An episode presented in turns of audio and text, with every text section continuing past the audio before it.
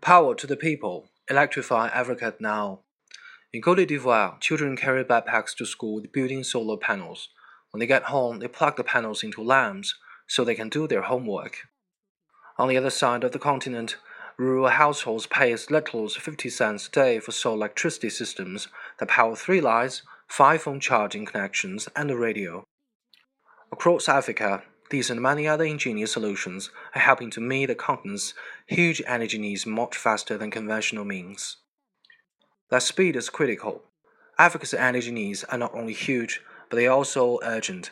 Day after day, the continent's lack of modern energy is holding back economic growth, job creation, sustainable agriculture, health, and education. The challenge for governments, the development partners, and the private sector is how to electrify millions of African households, remote communities, and small scale entrepreneurs as quickly as possible. To meet that challenge, countries need to consider every available option, including off grid household systems and mini grids, as well as the expansion of national grids.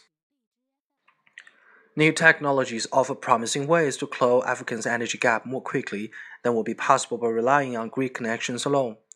Off grid solar power and mini grids as standalone sources of energy generating power where it's needed, have vast potential to advanced access to electricity in sub Saharan Africa. Off grid solar products act as a rocks and an energy ladder, providing a range of energy services to households and enterprises with different energy needs and incomes. Families can take advantage of innovative pay as you go schemes often using mobile phone payment to move from solar lighting onto systems that are stepped up and able to generate enough power for several household appliances. Community services such as schools and health clinics can also be powered using off grid solar energy, which can also improve the productivity of farms and small companies. Technological innovation means that mini grids can also offer sustainable permanent alternatives especially as reliable and affordable products come on screen that are attractive to small and medium sized enterprises operating far from the national grid. In short, off grid and mini grid power has a crucial role to play in meeting the three great energy challenges that African governments face providing all the citizens with access to secure and affordable energy, building the energy infrastructure needed to drive inclusive growth and create jobs and limiting carbon emissions.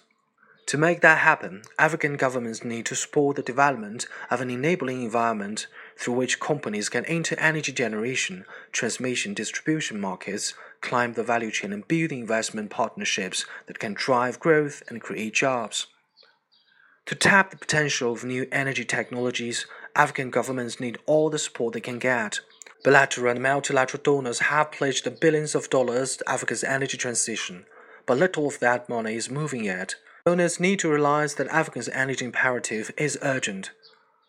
On grid and off grid, we have the technologies that Africa needs to bring energy to everyone. Let's get to work.